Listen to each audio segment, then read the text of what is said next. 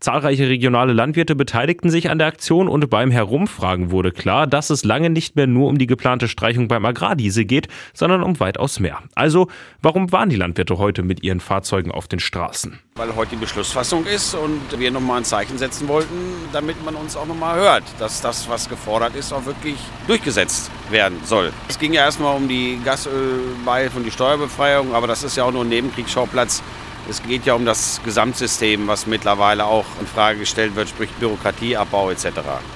Und äh, ich glaube nicht, dass das schon das letzte Mal war. Ich glaube, das ist ein längerer Weg. Ich stehe hier gegen diese miserable Politik. Mit dem Agrardiesel hat es angefangen. Das ist aber nur der Tropfen, also der das Überlaufen gebracht hat. Und äh, wir stehen hier auch, damit uns diese Handfesseln gelöst werden.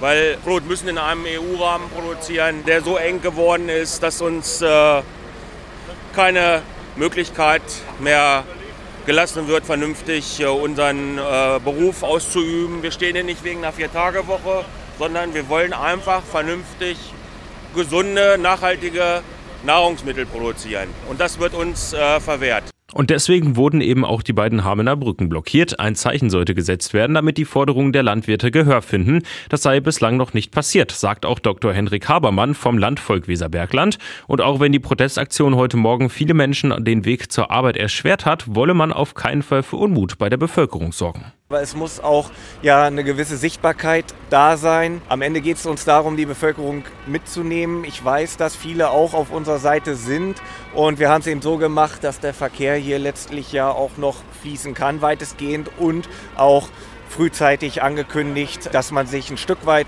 darauf einstellen kann. Die Schüler haben heute den letzten Schultag, also da passiert dann wirklich auch nichts mehr in der Schule. Da muss also keiner Sorge haben, dass er wichtigen Stoff verpasst. Und ja, von daher denke ich, ist es angemessen.